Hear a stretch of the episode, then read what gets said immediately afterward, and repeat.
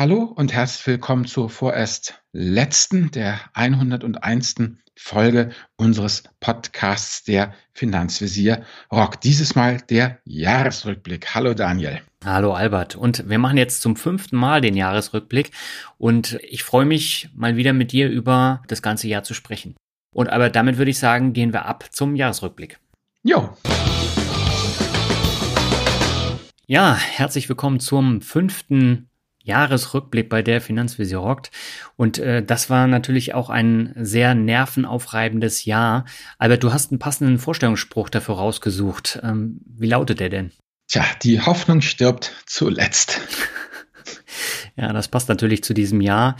Ich glaube, äh, an der Börse und äh, für uns persönlich äh, war das ja absolut in Ordnung. Aber wenn man jetzt mal so nach links und rechts guckt, dann war es schon ein ziemliches Katastrophenjahr. Also mich hat das bis zum Ende arg angenervt und ich, ich glaube dich auch. Ne? Ja, also wie gesagt, wir kommen ja, glaube ich, in der Folge dann noch dazu. Ein bisschen war es ja so, dass eben die Republik jetzt gezwungen wurde, so zu leben wie ich, ne? Alle ins Dachkämmerchen und macht euer Geschäft dann über Zoom und E-Mail. Und das ist der Nation nicht gut bekommen. Ja, ja, da äh, kommen wir ja im Folgenden nochmal drauf. Und äh, was wir jetzt noch gar nicht gesagt haben, das ist vorerst die letzte Folge von Der Finanzvisier rockt.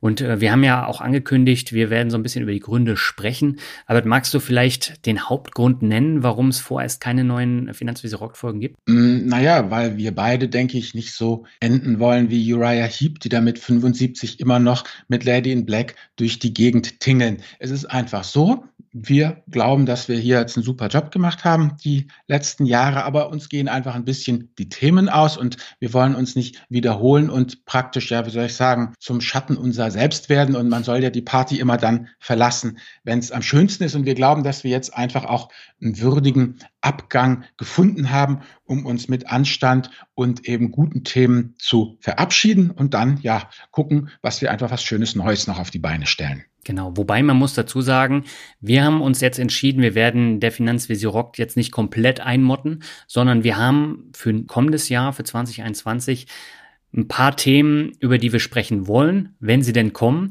Also sowas wie das Crash-Tagebuch, was wir in diesem Jahr gemacht haben. Das war eine super erfolgreiche Folge, die uns auch viel Spaß gemacht hat.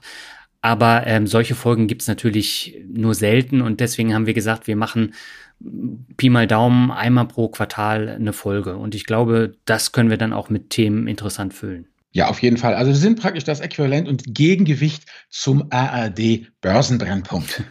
Ja, so kann man das sehr gut nennen. Aber wir werden darüber hinaus auch nicht untätig sein, sondern wir haben uns überlegt, dass wir zu den Ursprüngen von der Finanzvisier rockt zurückgehen wollen. Aber damit wir nicht wieder über die gleichen Themen sprechen wie bisher, wollen wir uns Verstärkung holen. Wer wird denn die Verstärkung sein, Albert? Ja, du oder du oder du, die ihr gerade die Kopfhörer im Ohr habt und diesen Podcast hörst. Wir möchten nämlich gerne euch einladen.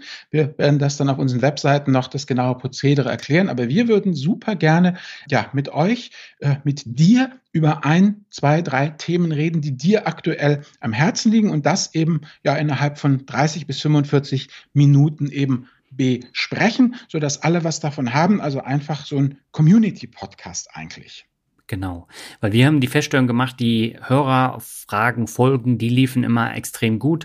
Aber du hast ja auch ähm, bei YouTube diverse Folgen gemacht, du hast Abendwebinare gemacht, wo du Fragen beantwortet hast. Und da kommen tatsächlich von den Hörerinnen und Hörern immer wieder neue Aspekte, über die wir gar nicht nachgedacht haben in unserer Blase.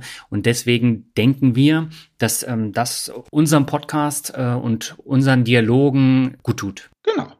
Und das wollen wir dann Anfang des Jahres ja auf unseren Webseiten, denke ich, dann einfach promoten. Oder ich werde es auch im Newsletter reinpacken. Ich nehme an, du Daniel auch. Genau. Also mit anderen Worten, wenn ja wir offen sind für Fragen, äh, werdet ihr das mitkriegen. Aber wer natürlich meint, auf jeden Fall, er oder sie will dabei sein, auf jeden Fall, bitteschön, wir freuen uns. Podcast at finanzvisier.com. Immer her mit den Vorschlägen. Genau. So, und dann würde ich sagen, gehen wir mal rein ins Thema. Und mhm. wir haben ja für diese Folge auch diverse Hörerinnen und Hörer darum gebeten, uns ihren Jahresrückblick zu schicken. Das haben auch einige gemacht. Und beginnen möchten wir diese Folge mit Friederike. Friederike, leg los. Hallo Finanzvisier, hallo Finanzrocker. Ich bin Friederike, 35 Jahre alt und absolute Einsteigerin im Bereich Altersvorsorge mit ETFs. Ich bin also noch gar nicht investiert. Ich habe mich die letzten drei Monate intensiv mit dem Thema auseinandergesetzt und mich schlussendlich auch für ein Produkt entschieden. Ich wollte nämlich gerne ein nachhaltiges oder nachhaltigeres Produkt auf Basis des MSCI World. Jetzt habe ich ein Produkt und versuche jetzt seit Wochen zu überlegen, hm, wann investiere ich denn meine einmal Investition. Ich möchte gerne 10.000 Euro einmalig anlegen und dann direkt im Nachgang äh, mit einem Sparplan weitermachen. Jetzt wäre meine Frage, soll ich das trotzdem machen? Ich habe das Gefühl, gerade die ganzen IT-Aktien, aber auch die, die bewusst auf nachhaltige Technologien setzen, sind äh, sehr hoch vielleicht sogar überbewertet. Ja, oder soll ich äh, erstmal noch warten soll ich mit dem Sparplan beginnen? Soll ich erstmal mit einer geringeren Sparplanquote beginnen und dann je nach Entwicklung eventuell die Quote erhöhen und die Einmalzahlung auf ähm, die Quote aufteilen? Wie würdet ihr denn jetzt vorgehen? Danke für die Rückmeldung, viele Grüße und eine schöne Adventszeit. Also Friederike, ganz klar, wenn du noch nicht bereit bist, einmalig 10.000 Euro zu investieren, dann nimm einfach mit dem Sparplan, also zieh den Sparplan vor, fang sofort mit dem Sparplan an und dann kannst du einfach gucken, wie du dich fühlst und dann gehst du nach und nach rein. Was ich auf jeden Fall für vollkommen sinnlos halte, ist, ja, so lange zu warten, bis du bereit bist, die 10.000 Euro zu investieren, sondern wie gesagt, investieren lernt man durch investieren.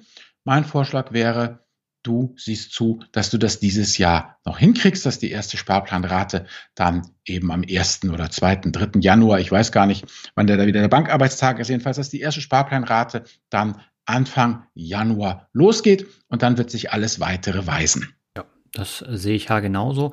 Dann kommen wir jetzt mal zu einem Hörer, der wahrscheinlich sehr viel Finanzvisier gelesen hat, nämlich Kai und Kai ist passiver Anleger mit Brot- und Butter-ETFs. Kai, schieß mal los. Hallo Daniel, hallo Albert. Meinem Depot geht es gut. Und warum ist das so?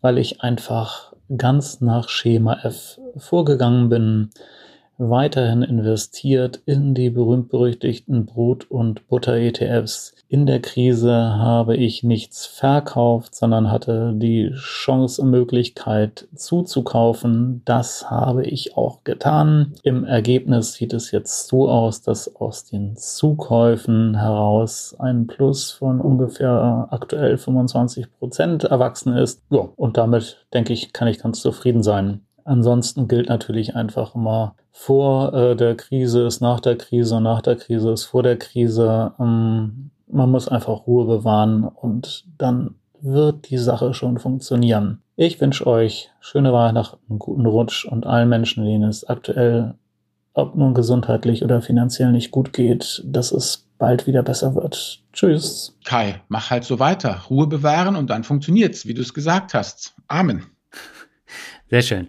Aber dann lass uns mal auf deine Bilanz zu sprechen kommen. Äh, bei dir ist ja auch einiges los gewesen im Jahr 2020, abseits von Corona.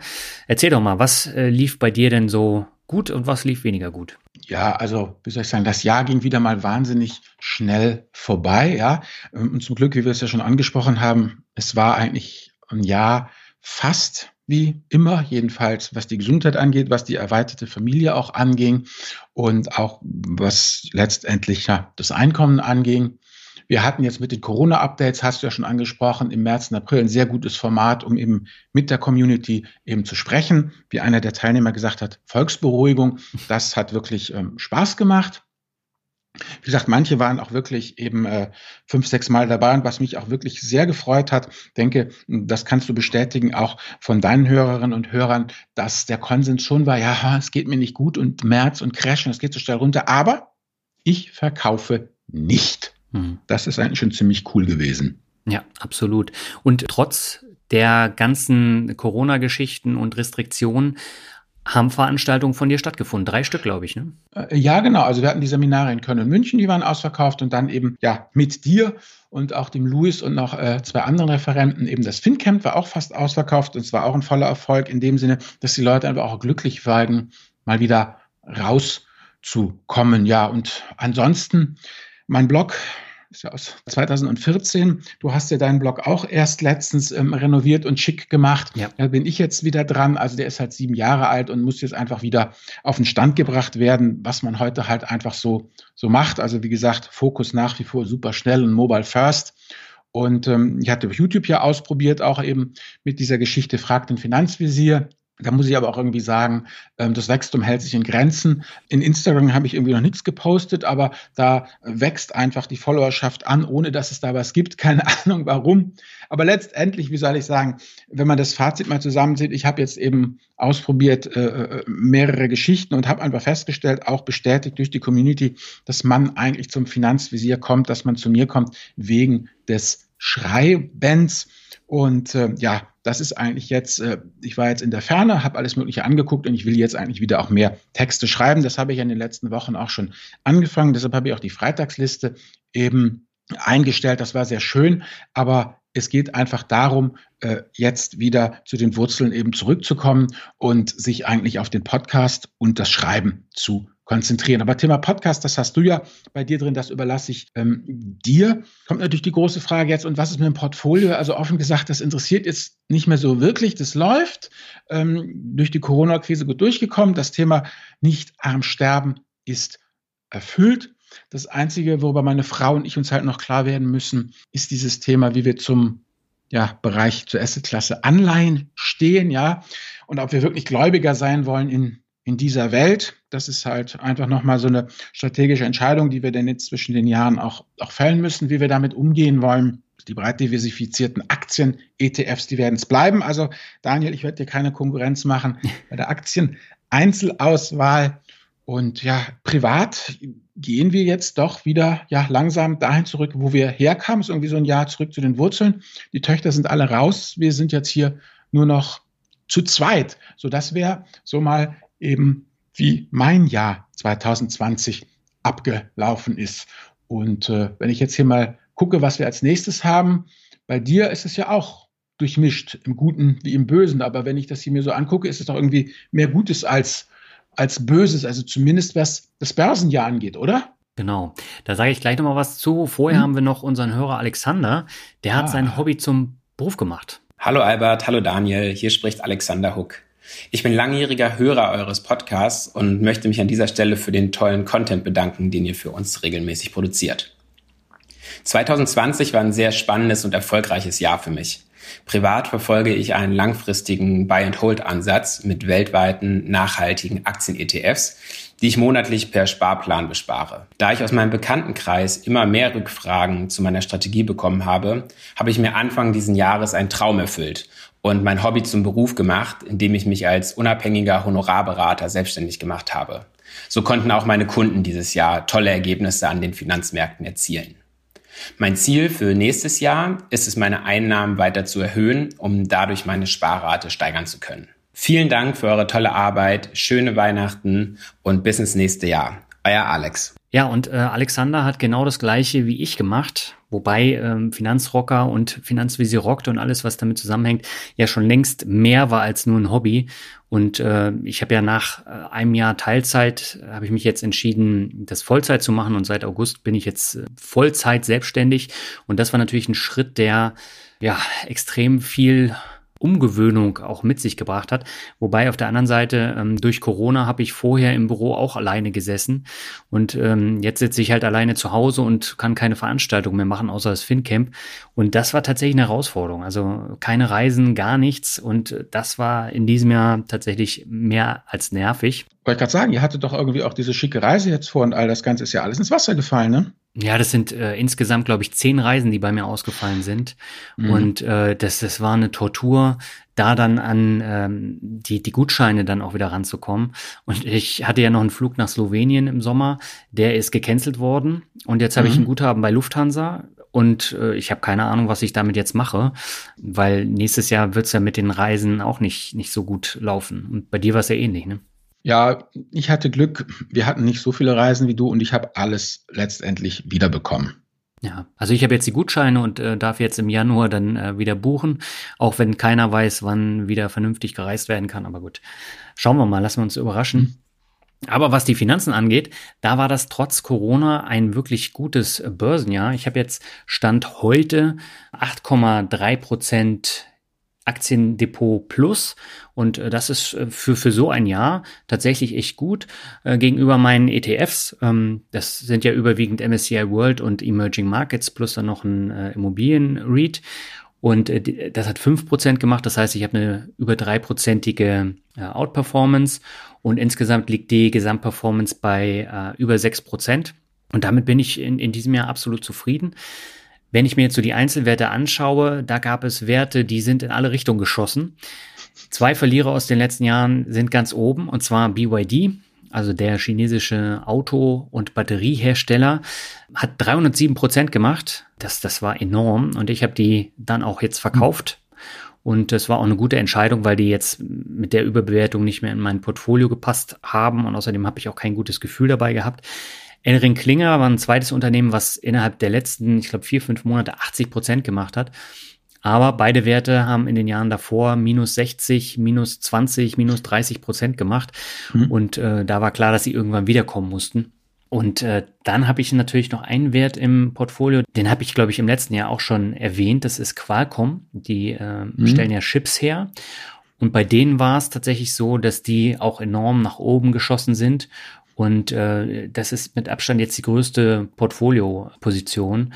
Und da haben wir ja auch mit Stefan Eck drüber gesprochen. Ne? Die hatten ja diesen Patentstreit mit Apple. Genau, genau. Ja. ja, und ansonsten, trotz Corona und äh, Dividendenkürzungen, konnte ich auch den monatlichen Cashflow ordentlich erhöhen. Das heißt, ich hatte tatsächlich nur einen Monat, das war der Mai, wo ich weniger Dividende erhalten habe als im Jahr davor. Und äh, das fand ich tatsächlich gut. Was sehr schlecht lief, das waren meine REITs. Ich habe Anfang des Jahres gesagt, ich möchte in REITs investieren und da von der hohen Dividende auch ähm, profitieren. Leider Gottes habe ich mich für die falschen REITs entschieden, denn dann kam Corona und das waren Shopping Center, Outlet und Hotel REITs und die sind zwischen minus 60 Prozent und minus 80 Prozent gefallen. Mittlerweile liegen sie so bei minus 30, minus 40, minus 50 Prozent jeweils. Also sie haben sich ein bisschen erholt. Von daher war ich ganz froh, dass ich sie nicht verkauft habe dann im Crash. Ja gut, und das Interessante, was ich jetzt finde, ist ja, also du hast allein mit deinen ETFs fünf Prozent gemacht, ja. ja. Und wenn du jetzt mal auf die Straße gehst und fragst, wie lief denn dieses Aktienjahr? Ich bin mir sicher, dass viele Leute überhaupt keine Ahnung haben und die, die ein bisschen Ahnung haben, werden dir sagen, es war ein komplettes Desasterjahr. Hm. Es sind halt immer diese Vorurteile da. Also von daher, wie gesagt, nichts gegen dich und deine Leistung, aber wie soll ich sagen, das hätten andere vielleicht auch geschafft. Also zumindest die Sache mit den ETFs, das andere nicht.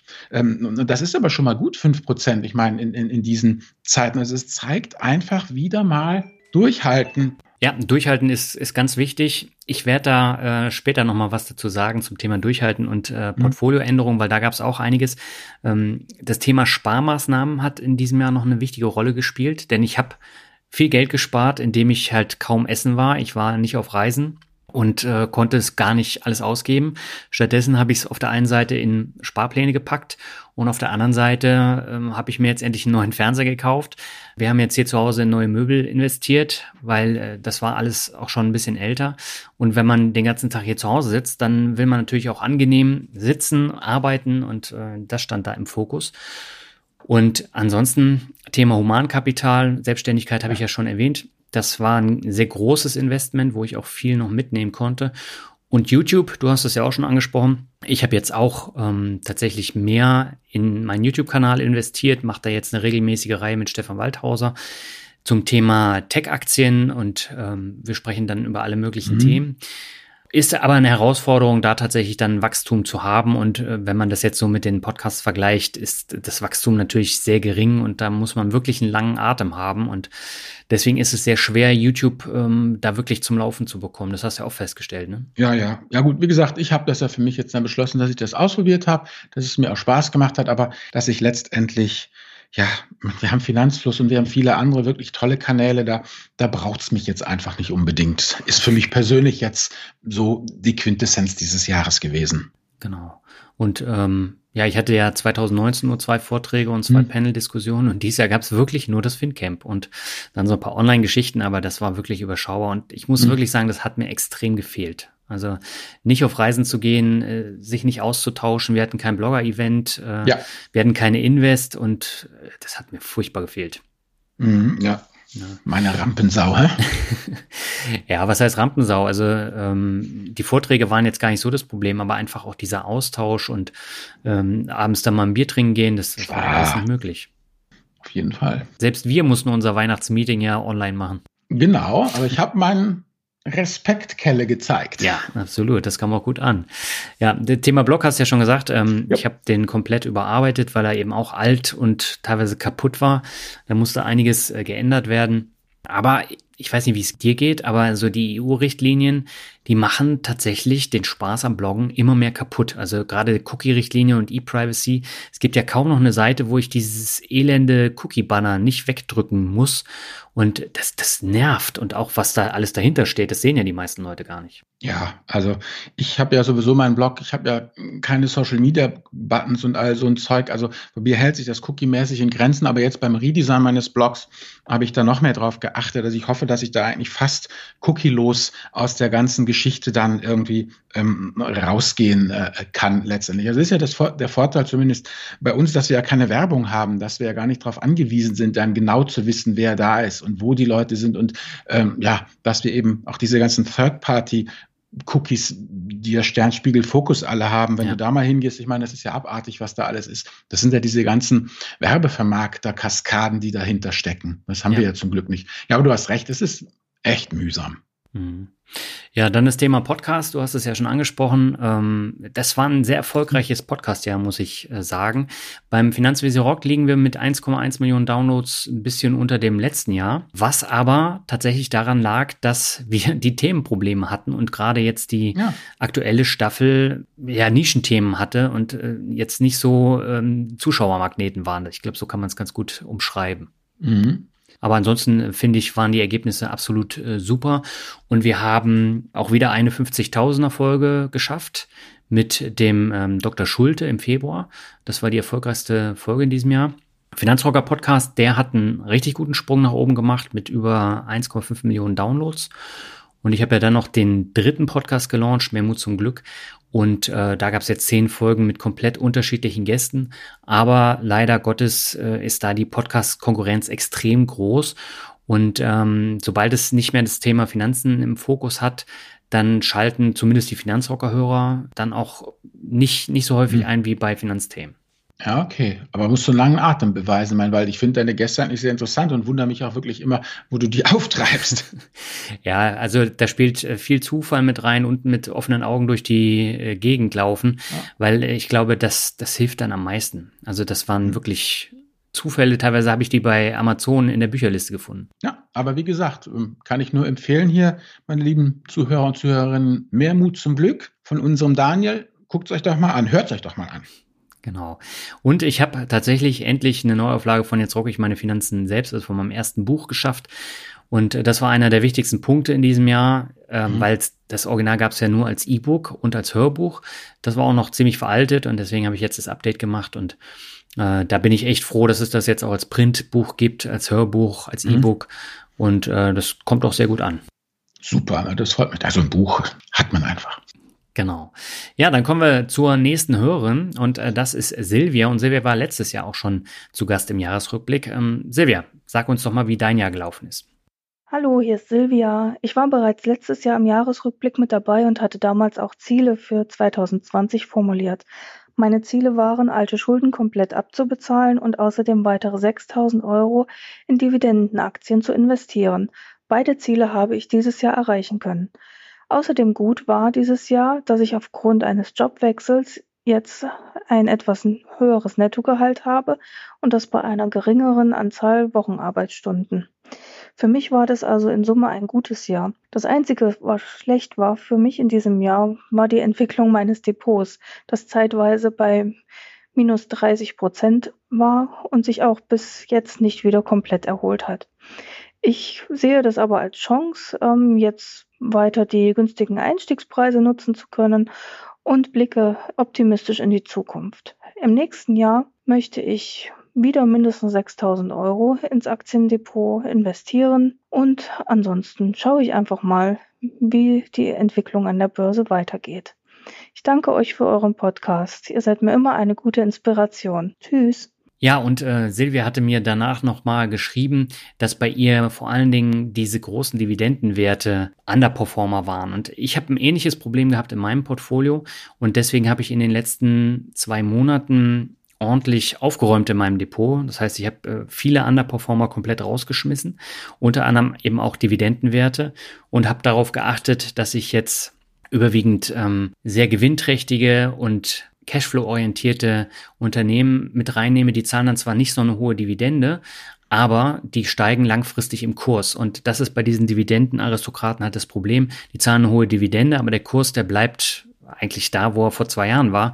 Wenn ich mir jetzt so Unternehmen angucke wie AT&T, wie Shell, wie Altria, ähm, die kommen überhaupt nicht aus dem Quark und da profitierst du letztendlich nur von der Dividende.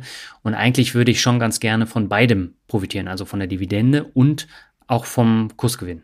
Genau, und jetzt äh, haben wir hier Daniel, einen weiteren Daniel, diesmal aus Freiburg. Okay, also Daniel, erzähl, wie ist es dir in diesem Jahr ergangen? Ja, hallo, Daniel hier aus Freiburg. Zunächst mal ähm, vielen Dank für einen Podcast. Ähm, immer wieder informativ, äh, spannend und auch äh, amüsant und humorvoll, wie ihr eure Folgen gestaltet. Macht jedes Mal Spaß zuzuhören. Ähm, ich selbst verfolge euch jetzt seit anderthalb Jahren. Seitdem bin ich auch in ETFs investiert per Sparplan. Ähm, genau. Ja, im März äh, beim Crash ähm, habe ich meine Sparraten erstmal erhöht, was sich auch äh, schon ausgezahlt hat. Mein Portfolio habe ich dann auch ein Stückchen erweitert im Hinblick auf Kryptowährungen, also Bitcoin und Ethereum. Da auch meine Frage, an euch. Wollt ihr euch in Zukunft ein bisschen auch mit solchen Themen, also digitale Währungen, Kryptowährungen oder auch dem digitalen Euro, der eventuell irgendwann mal ansteht, beschäftigen? Oder sind das Themen, die euch eher inhaltlich weniger interessieren? Ansonsten weiter so. Ich bin gespannt auf neue Formate, neue Folgen von euch. Ciao. Ja, das Thema Kryptowährung kommt immer wieder und ist momentan natürlich auch besonders aktuell, weil gerade der Bitcoin extrem nach oben geschossen ist. Und ähm, ich kann jetzt sagen, ich bin seit gestern erfolgreicher Inhaber von äh, mehreren Kryptowährungen. Weil oh, ich, oh, bist du bei Bison? Ja, ich bin jetzt endlich zu Bison gegangen, weil das einfach ähm, einen ganz anderen Rahmen hat als diese ja nicht so verständlichen anderen Plattformen. Und ich habe das jetzt ausprobiert. Das ist ein ganz normales Bankkonto und du tradest dann ja über die App. Ich will es einfach mal ausprobieren, damit ich da auch mitreden kann und habe jetzt tatsächlich von P2P-Plattformen, die nicht so gut liefen, habe ich Geld abgezogen und pack's jetzt dahin, sodass die Hochrisikoklasse nicht erhöht wird, sondern einfach nur anders verteilt.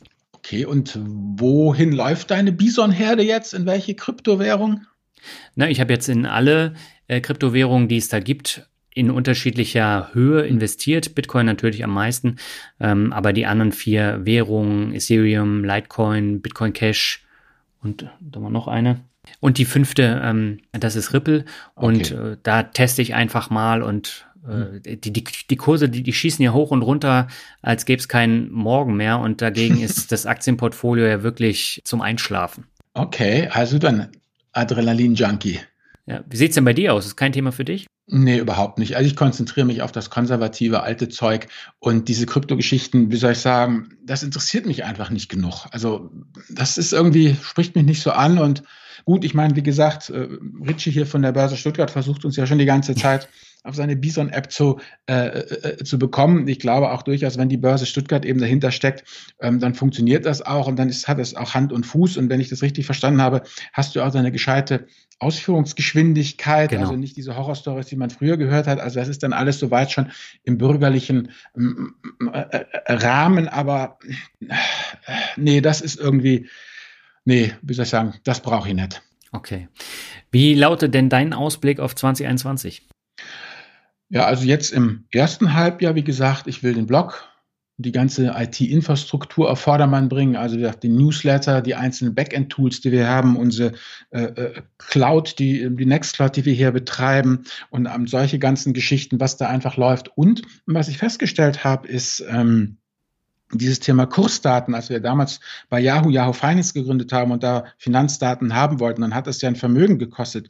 Und mittlerweile halte ich fest, kriegst du das, je nachdem, was du haben willst. Also ich brauche ja bloß End-of-Day-Data, also keine Realtime-Kurse, sondern einfach nur den, den Tagesschlusskurs, ja, mhm. von ETFs. Das kriegst du zwischen, ja, je nachdem, wie viel du haben willst und welcher Anbieter es ist, ist es zwischen 20 und 50 Dollar pro Monat. Und das ist ja ähm, sehr, äh, wie soll ich sagen, moderate Lizenzkosten. Also von daher überlege ich, ob ich da nicht irgendwie mir diese Kursdaten gönne.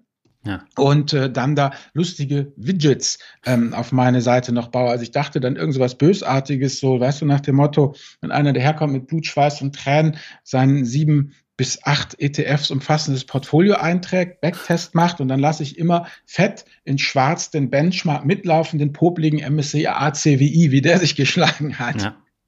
Sowas in der Richtung. Also das fand ich etwas extrem faszinierend, hätte ich nie gedacht, dass eben das Thema, ich möchte Kurse lizenzieren, Kursdaten lizenzieren, ähm, jetzt mittlerweile auch für, für Otto Normalverbraucher echt erschwinglich geworden ist. Mhm. Ja, da kann man eine Menge machen. Also das finde ich interessanter, als irgendwie jetzt damit Bitcoin rumzumachen. Ja, du bist ja auch so ein Bastler. Also äh, genau. du friemelst dich ja dann da rein und das ist dann eher nicht so was für mich. Aber äh, ich meine, deswegen ergänzen wir uns ja auch so gut. Genau. Ja gut, im zweiten Halbjahr, da hoffen wir dann natürlich, Henrik und ich, dass wir dann noch ein paar Veranstaltungen eben machen können. Also wir überlegen dann Seminare und so ein Thema Workation da hast du uns ja drauf gebracht, äh, eben so eine Vacation in der, in der Sonne zu veranstalten. Vielleicht kannst du das mal als, äh, wie soll ich sagen, halb digitaler Nomade oder digitaler Halbnomade besser gesagt erzählen, was eine Vacation ist.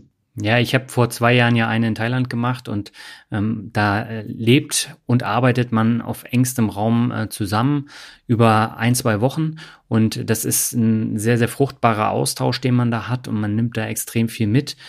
Und ähm, also ich würde das jederzeit wieder machen, wobei jetzt durch Corona weiß man ja, ja nicht, wie es jetzt auf nächstes engstem Jahr Raum, ne? wird.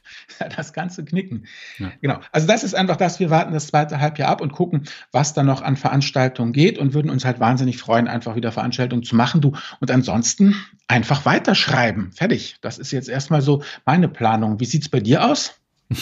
Ja, bei mir ist auch weitermachen wie bisher das Motto und auf bessere Nicht-Corona-Zeiten hoffen, beziehungsweise auf den Impfstoff weil äh, das ermöglicht dann natürlich nochmal ganz andere Dinge, die man dann machen kann. Und man geht dann auch ganz anders äh, zum Beispiel an das Thema Reisen ran. Ne? Also wenn man geimpft ja. ist, dann äh, reist man mit einem besseren Gefühl, als wenn man ohne Impfung da irgendwo hinfliegen muss. Ja. Ja.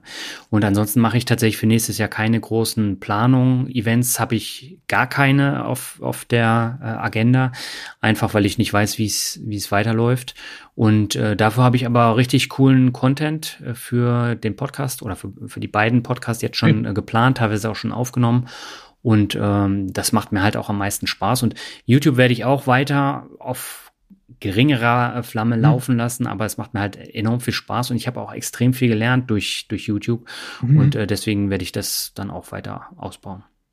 Gut, dann haben wir jetzt hier die Sandra mal wieder als Zwischenspiel von wegen Hörerinnen Jahresrückblick. Sandra, ja, wie ging's mit dir dieses Jahr? Hallo, mein Name ist Sandra. Wie war mein Jahr? Eigentlich lief es ganz okay. Ich habe mit der ganzen Finanzsache oder sagen wir mal Broker, einen Broker haben, erst 2019 angefangen. Deshalb habe ich aus Sicht heute relativ teuer eingekauft, aber durfte auch feststellen, ich bleib da relativ gelassen oder es macht mir sogar Freude zu sehen, wie es schön hoch und runter geht und auch mal ins Minus rutscht und so. Das ähm, inspiriert mich eher. Ich bin beim Postbank-Broker meines Erachtens unterschätzt, gerade für höhere Sparraten, guter und günstiger Broker. Und jetzt seit diesem Jahr neu habe ich noch den Smart Broker hinzugenommen, auch aus Neugierde. Bei der Postbank habe ich ausschließlich ETFs, da läuft ein Sparplan, den habe ich dieses Jahr um ein Drittel reduziert wegen Einkommenseinbußen, aber der war im höheren dreistelligen Bereich und so habe ich immer noch eine ordentliche Sparrate. Bei Smart Broker habe ich Einzelaktien und ich muss sagen, das macht mir richtig Bock. Also ob dieses Hoch und runter und man weiß nie, was passiert, inspiriert mich total. ist mega geil und ich genieße das. Yo, soweit von mir. Ciao. Ja, also äh, mega geil ist natürlich ein sehr gutes Wort für das Thema Einzelaktien. Ähm, das ist aber tatsächlich am Anfang wirklich ungemein spannend. Äh, wenn die Kurse dann doch ein bisschen mehr fallen, dann ist es nicht mehr so geil. Aber das ist eine Erfahrung, die muss man machen und äh, dann entscheidet sich natürlich auch, ob man Bock hat, äh, diese Volatilität dann auszuhalten mit den Einzelaktien. Weil das kann mitunter, wie ich jetzt auch im März gemerkt habe, wo ein ganzes Jahresgehalt dann auf einmal weg war, ähm, dass es dann problematisch ist. Und wenn, wenn man so Werte hat, ich habe es auf dem FinCamp auch erzählt, die minus 80 Prozent haben, das tut unheimlich weh, ähm, weil dann ist äh, vierstellige Summe dann einfach mal weggepufft. Ja, aber was ich gut finde, ist hier, Sandra hat es ja aufgeteilt. Guck mal, brav und spießig bei der Postbank die ETFs ja. Und beim Smart Broker dann, das ist dann auch räumlich getrennt. Das finde ich super. Also das ist einfach auch ein wirklich ein guter Weg, um sowas für sich aufzusetzen. Halt ein, ja, wie soll ich sagen, etwas schwungvolleres Depot, wo man hin und her tradet und ein ganz solides, das einfach per Sparfahren vor sich hin dieselt. Ja. Ja, also so mache ich es ja eigentlich auch. Also meine ETF-Sparpläne, die laufen ja auch weiterhin. Mhm. Und ähm, Deswegen kann ich zu ETFs auch immer was sagen, auch wenn äh, der ETF-Anteil deutlich geringer ist als der Aktienanteil, aber mhm. fünfstellig ist er ja trotzdem. Jo. Ja, Mensch, jetzt sind wir ja schon fast auf der, auf der Zielgerade, sozusagen, ja, Hauptfazit. Wie würdest du das sehen, sozusagen mal die Zusammenfassung der ganzen Geschichte? Ja, also an der Börse und in der Selbstständigkeit lief das ja gut, aber ansonsten war es ein Jahr im Zeichen von Corona und äh, des Lagerkollers. Und die Auswirkungen, die werden jetzt ja durch den Jahresend-Lockdown äh, allgemein nicht gerade mhm. besser. Und ja. äh, mal gucken, wie Weihnachten äh, jetzt verläuft. Aber äh, also ich hoffe, dass sich das bis spätestens März dann wieder so weit erholt, dass man auch wieder rausgehen kann, vernünftigen Burger essen, anständiges ja. Bier trinken und äh, dann äh, auch mit anderen Leuten äh, sich treffen kann. Ja, das sehe ich halt genauso. Wie gesagt, das hatte ich ja vorhin angesprochen. Das ganze Land wurde jetzt irgendwie gezwungen, so zu leben wie ich. Also das, was ja dann auch in gewissen Kreisen immer gesagt wird, es wäre toll, wenn wir wenig reisen, ne? wenig ja. CO2 produzieren, wenig konsumieren, wenig, wenig, wenig. Und jetzt wurde es ja zum Teil ja so geliefert wie bestellt. Und jetzt stellen wir halt fest, dass das eben nicht gut ausgeht und dass da ganze Berufsgruppen, eben nicht nur die Gastronomie, sondern auch die ganze Veranstaltungsbranche, dass es der wirklich, wirklich eben schlecht geht, ja. Also von daher, ja, bin ich jetzt auch einfach, hoffe ich einfach auf den Impfstoff, hoffe darauf, dass es jahreszeitlich bedingt dann, wenn die Tage ja in wenigen Tagen wieder länger werden, ja, und die Sonne ihre Kraft gewinnt, dass dann einfach wir auch hier diesen Rhythmus des Virus des brechen können oder, oder runterkriegen und dann im Frühjahr eben doch wieder, ja, mit längeren Tagen weniger Corona haben und mehr Optimismus. Ja, absolut. Und vor allen Dingen, ich will auch endlich mal wieder auf ein Konzert. Also ich war seit mhm. März nicht mehr auf ein Konzert. Und insgesamt hatte ich in diesem Jahr ja nur, äh, ich glaube, zwei Konzerte und ein Festival. Und vorher hatte ich äh, zwei, drei Dutzend. Und mhm. das ist natürlich eine immense Umstellung. Und ich hoffe einfach, dass nach der Corona-Zeit die ganzen Clubs äh, auch noch bestehen, weil äh, die, die haben ja überhaupt keine Einnahmen seit März. Eben. Ja, also das wird dann auch nochmal kritisch. Aber lassen wir uns überraschen. Ja, genau. Aber da hast du ja schon gleich eingeleitet mit dem, was du sagst, hier zu unserer Medienempfehlung, ne? Ja, wir haben vorher noch äh, unseren Hörer aus ah, Sydney. Matthias, genau. Genau, denn unser Podcast wird weltweit gehört in, ich glaube, Spotify hat geschrieben 37 Ländern. Und äh, das ist natürlich cool, enorm, also nur auf ähm, Spotify. Und Matthias ist einer davon und Matthias hat Folgendes gesagt. Hallo Albert und Daniel. Mein Name ist Matthias und ich höre euch schon seit etwa zwei Jahren aus Australien und habe alle Folgen durch. Ich hatte schon lange aktive Fonds, von denen ich bis heute nicht weiß, was sie eigentlich machten, außer schlecht zu performen. Und die hätte ich natürlich von findigen Bankverkäufern bekommen. Dank euch habe ich den Vermögensaufbau dann vor ziemlich genau einem Jahr selbst in die Hand genommen. Ich hatte ein neues, günstiges Depot und drei ETFs, einer für World, einer Emerging Markets und dann noch Europa dazu. Vor genau einem Jahr habe ich sie also auf dem Allzeithoch eingekauft. Und dann kam der Crash. Aber das war zum Glück nicht ganz so dramatisch, denn ich konnte die Zeit fleißig zum Nachkaufen nutzen. In der Zeit des Crashs habe ich auch unsere ganzen aktiven Fonds abgestoßen und in die ETFs reinvestiert. Da ist jetzt nun ein ganz ansehnliches Sümmchen auf einem übersichtlichen Depot zusammengekommen. Rein die ETFs haben in diesem einen Jahr mit all den Zukäufen ein Plus von über 12 Prozent. Wenn man jetzt die ganzen alten Fonds mit reinrechnen würde, sähe das nicht so gut aus. Rückblickend kann ich also sehr zufrieden sein, dass ich es vor einem Jahr geschafft habe, ein Depot und ein ETF-Grundstock am Start gehabt zu haben, um dann in der Krise auch tatsächlich bereit zu sein, zu kaufen und nachzukaufen. Und auch dank euch habe ich kürzlich meinen eigenen Australien-Podcast gestartet. Ihr habt also meine letzten Monate und das letzte Jahr ganz besonders maßgeblich mitgestaltet und dafür möchte ich gern ganz herzlich Danke sagen. Ihr seid echt ein tolles Team. Und auch wenn der Finanz wie sie Rock Podcast in der Art und Weise, wie er jetzt ist, zu Ende geht, freue ich mich schon auf das, was auch immer dann kommen wird. Wird sicherlich auch wieder eine tolle Sache. Also, viele Grüße aus Sydney, bleibt gesund und genießt euer Weihnachtsfest. Ja, herzlichen Dank, Matthias. Das freut uns doch. Genau so soll es laufen. Mach einfach weiter. Ja, und frohe Weihnachten nach Down Under. Genau. Und jetzt kommen wir endlich zu den Medienempfehlungen. Albert, was ist denn bei dir durch den Player und den Fernseher geschwemmt worden?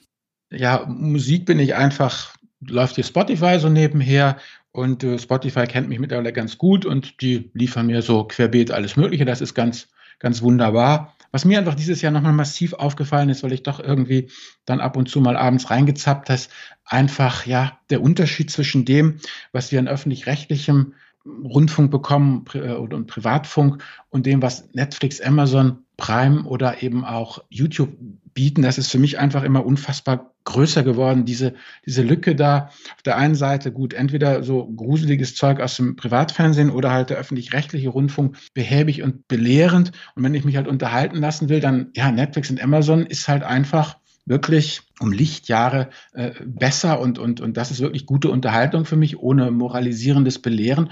Und YouTube, muss ich ganz ehrlich sagen, ist mein Schulfunk geworden. Ja? Also das, was es früher ja gab im, im öffentlich-rechtlichen, eben den Schulfunk, ja. ähm, das ist jetzt eben, ja, wenn ich was Praktisches lernen will, ja, dann gehe ich zu YouTube. Ja, also gut, für die großen strategischen Einsichten, da bevorzuge ich immer noch das gedruckte Buch, also auch kein E-Book, sondern wirklich das gedruckte Buch, ja. Aber wenn ich irgendwie was Praktisches lernen will, ähm, irgendwie Programmierung, Song oder irgendwie, wie ich irgendwie mm, mm, was äh, hier äh, auf YouTube selber eben schneide oder wie man Podcast-Geschichten, solche Geschichten macht, dann immer Show, Don't Tell, YouTube angucken, super cool.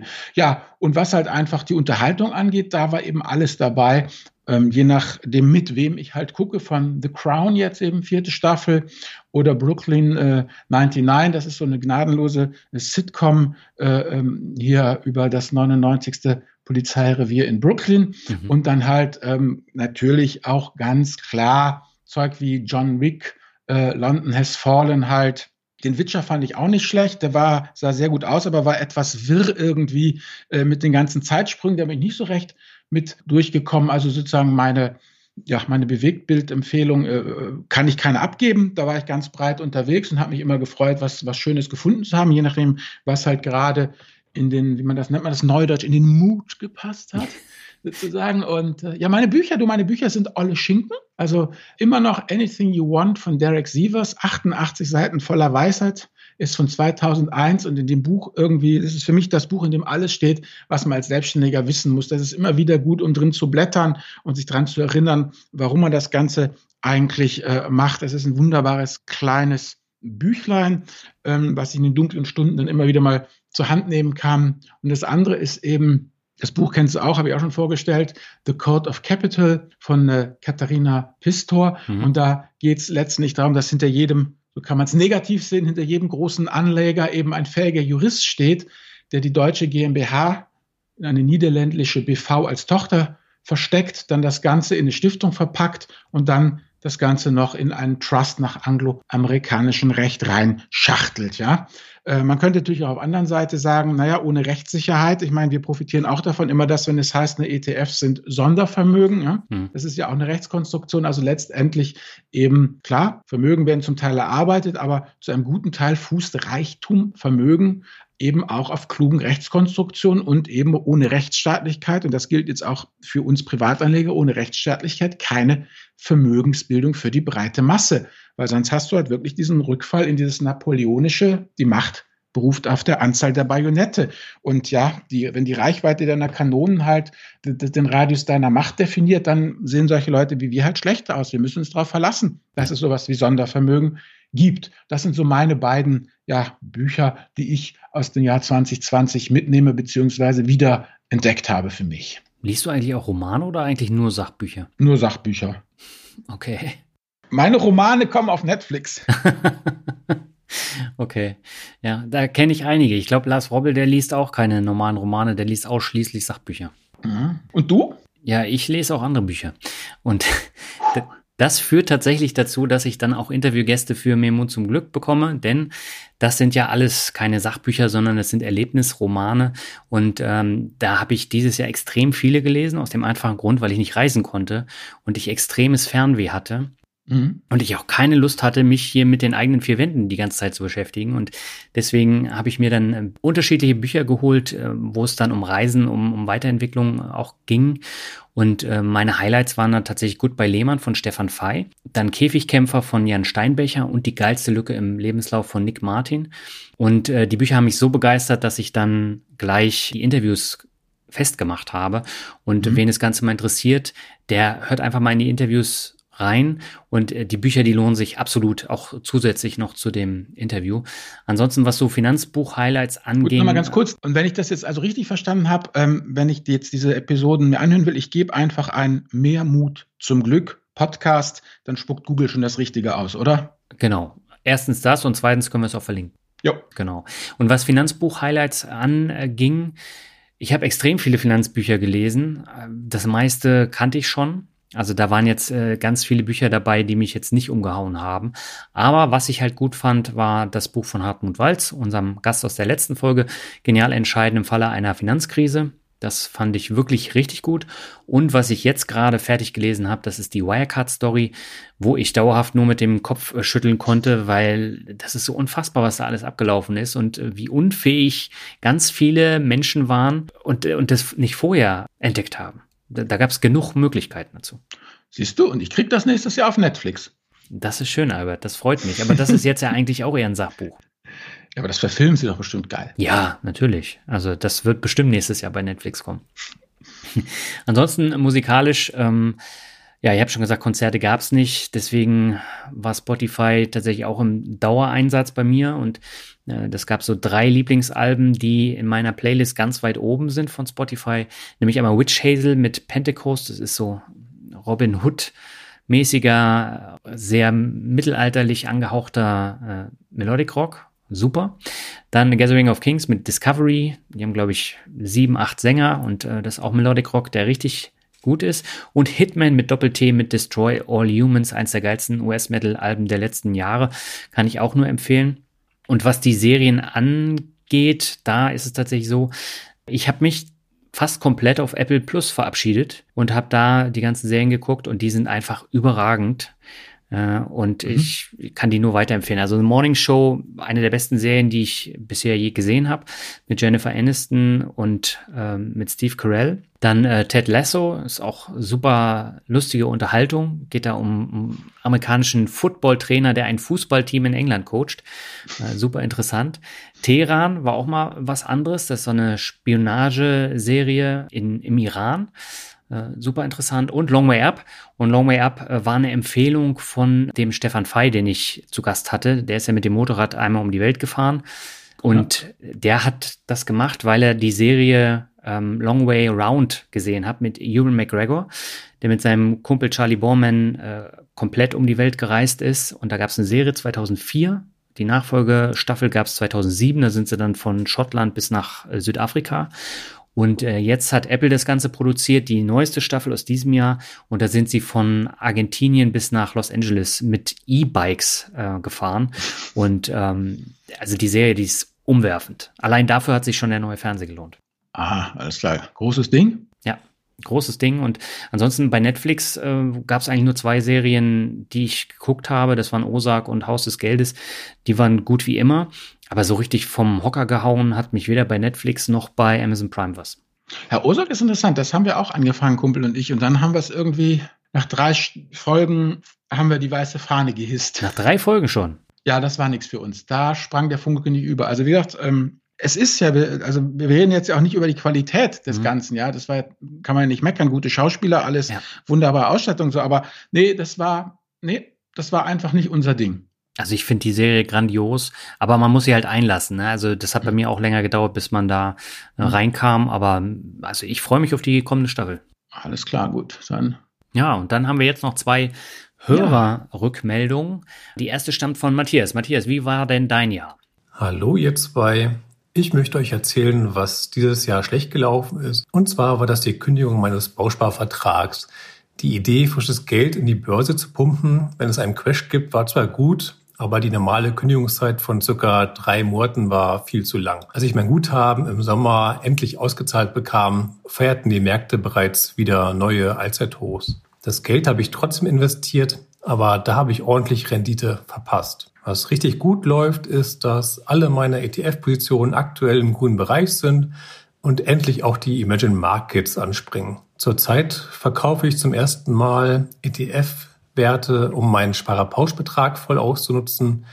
Dabei ist mir aufgefallen, dass bei ausländischen Aktienfonds 30 Prozent der Erträge teilfreigestellt sind. Das war mir bisher gar nicht bewusst. Ich habe ja noch nie vorher eine Position verkauft. Auch wenn ihr im Podcast keine Steuerberatung leisten könnt, denke ich, wird dieses Thema am Jahresende für einige Anleger interessant sein. Was denkt ihr dazu? Vielen Dank für alle Finanzvisier Rockt Folgen. Ich hoffe, euer Podcast geht auch 2021 weiter. Ich wünsche euch alles Gute und sende viele Grüße aus Hamburg. Matthias. Ja, das ist einfach jetzt ähm, seit der Steuerreform ist das so, dass eben Aktienfonds hat mit ausländisch nichts zu tun, einfach Aktienfonds diese 30-prozentige Freistellung kriegen. Worum es da geht, ist da auf Fondsebene werden schon 15 Prozent direkt abgezogen und da macht dann der deutsche Staat wieder linke Tasche, rechte Tasche. Äh, dem Fonds selber werden auf Fondsebene 15 Prozent abgezogen als Steuer und dafür bekommst du dann eben eine Ebene höher, eben auf der persönlichen Ebene diese 30 Prozent Freistellung. Sehr schön. Ja, und dann kommen wir last but not least zu Frank und der ist schon länger an der Börse unterwegs und sein Jahr lief folgendermaßen. Hallo Albert, hallo Daniel. Mein Name ist Frank und ich bin schon ein bisschen länger an der Börse unterwegs.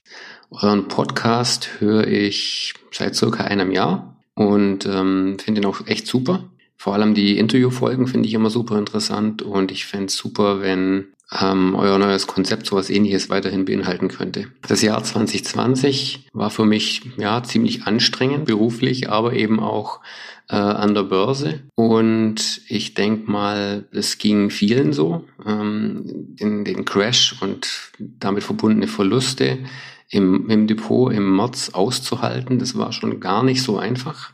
Ähm, auch wenn es nur in Anführungszeichen äh, ein dicker roter Buchwert war. Äh, es tut dann trotzdem irgendwo weh, das zu sehen. Ähm, aber ich bin drin geblieben, habe hier und da ein bisschen was umgeschichtet und auch etwas nachgekauft. Und äh, vor allem das Wichtigste, meine Sparpläne laufen gelassen. Und äh, ich denke, das hat mich jetzt wirklich am Jahresende in eine sehr positive Performance gerettet. Ich habe es unterjährig auch geschafft, meine Sparquote ein bisschen zu erhöhen. Klar, man hatte keine Ausgaben mehr, dank Lockdown und Co. Und dementsprechend, ja, muss ich jetzt sagen, rückblickend war das Börsenjahr 2020 doch recht positiv. Was ich auch gut fand, war, dass der Crash eine Chance geboten hat für Börsenneulinge in das Thema einzusteigen. Ich hatte bei mir im Freundes- und Bekanntenkreis einige, die mich angesprochen haben und äh, von mir ein paar Tipps haben wollten. Hab dann unter anderem auch euren Podcast weiterempfohlen. Ja, ich denke mal, das hat den einen oder anderen jetzt wirklich an die Börse gebracht, was ich langfristig super finde. Jetzt müssen sie nur, natürlich nur dabei bleiben und äh, nicht beim nächsten kleinen Rücksetzer in Panik verfallen und alles wieder verkaufen. Aber da helft ja unter anderem ihr auch mit eurem Podcast. Also bitte macht weiter so. Äh, großes Lob von meiner Seite. Und ähm, ja, euch alles Gute für 2021. Ich bin gespannt, was da so passiert. So, dann äh, Frank, dir erstmal herzlichen Dank für das Weiterempfehlen von der Finanz, wie sie rockt. Und Albert, jetzt sind wir am Ende des Jahres und am vorläufigen Ende von der Finanzvisier rockt angekommen. Wann geht's denn wie weiter? Wir hören uns spätestens im März wieder, denn da wollen wir dann das Neue ankündigen, was Daniel und ich gerade aushacken. Also, wie gesagt, spätestens im März hören wir uns wieder und bis dahin, meine Lieben, bleibt gesund und seid gespannt auf das, was kommt. Genau. Und am besten folgt ihr uns auch über die Blogs. Da werden wir dann auch nochmal darüber schreiben, wann und wie es äh, weitergeht. Ansonsten, wenn ihr Bock habt, mit uns gemeinsam einen Podcast zu gestalten, dann schreibt uns einfach unter podcast.finanzvisier.com und dann setzen wir uns mit euch in Verbindung und es würde uns äh, freuen, wenn das klappen wird und ihr uns zahlreich mit E-Mails bombardiert, damit wir dann auch ganz viele Themen haben. Genau, ja. Und damit denke ich, würde ich sagen, sind wir durch mit dieser Episode unseres Lebens, die ja im, 2000, im Jahr 2015 anfing, wenn ich das so richtig sehe. Und ja. deshalb, meine Lieben, vielen Dank, dass ihr uns so lange die Treue gehalten habt. Und wir wünschen euch trotz alledem jetzt ein schönes Weihnachtsfest und einen guten Start ins neue Jahr, wie das halt unter diesen Umständen so möglich ist. Und ja, verabschieden uns jetzt erstmal hier mit der 101. Folge von der Finanzvisier rockt. Tschüss. Alles Gute, bis bald, ciao.